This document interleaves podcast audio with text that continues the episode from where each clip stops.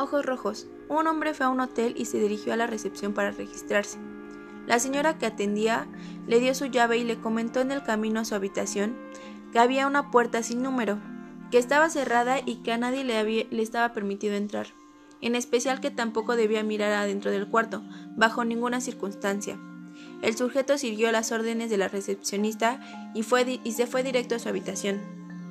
La siguiente noche su curiosidad no lo dejaba en paz, así que el hombre decidió ir a revisar esa puerta sin número. Cruzó el pasillo y llegó al cuarto. Trató de abrir la perilla.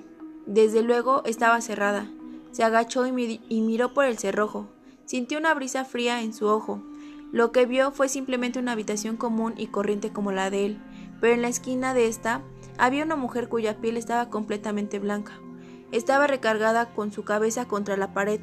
El tipo se confundió un poco. Estuvo a punto de tocar, pero decidió no hacerlo. Esta decisión salvó su vida. Se retiró y volvió a su cuarto. Al día siguiente, volvió a la puerta sin número y volvió a mirar por la rejilla de la perilla. Esta vez solo se veía rojo. No podía hacer nada más que ver solo un color rojo que no se movía.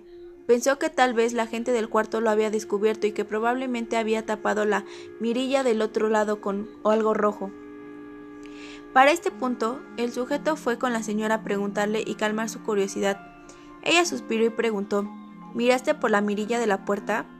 Él le contestó que sí, a lo que ella le comentó Supongo que puedo contarte la historia. Hace tiempo un hombre asesinó a su esposa en esa habitación y desde ese entonces el espíritu de esta mujer merodea ese lugar. Pero esta gente no era ordinaria, tenía la particularidad de que su piel era completamente blanca. Lo único que les resaltaba era que sus ojos eran rojos.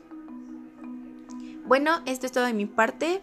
Mi nombre es Yolette Hernández Blanco, del Bachillerato Pablo Neruda, eh, grupo a grado tercero.